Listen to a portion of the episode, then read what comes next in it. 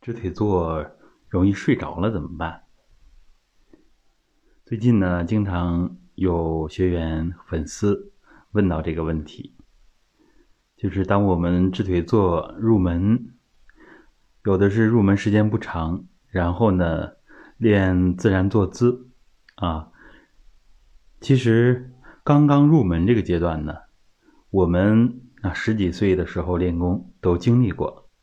刚开始有一个阶段啊，特别困，呃，有的时候坐在那儿听课都能睡着，因为我们的气血普遍的不足，头里边的元气也不足，所以练功之后啊，它会自然有一个阶段要主动的养气养神，这个时候呢就容易睡着了。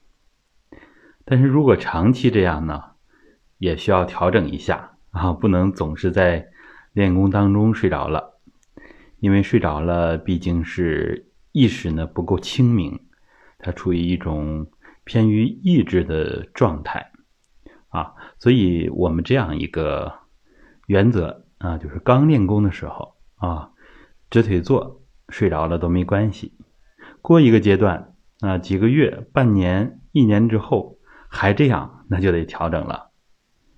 首先要注意，玉枕要微微上提，下颌要回收，啊，这样头部呢轻灵一点，它不至于太沉。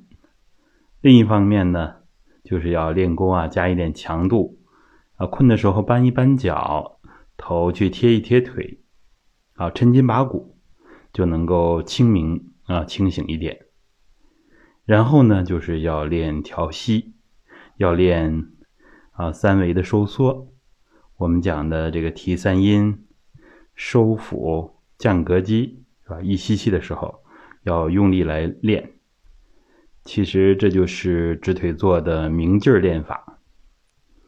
所以，当我们有基础之后呢，啊，尤其是练功要练皮它了，这个时候啊，其实就需要练明劲儿了。所以，明劲儿。我们是建议大家有基础之后，有松劲的基础，一手的基础啊，其实就可以练调息，就可以练明劲儿啊，练明劲儿。好的。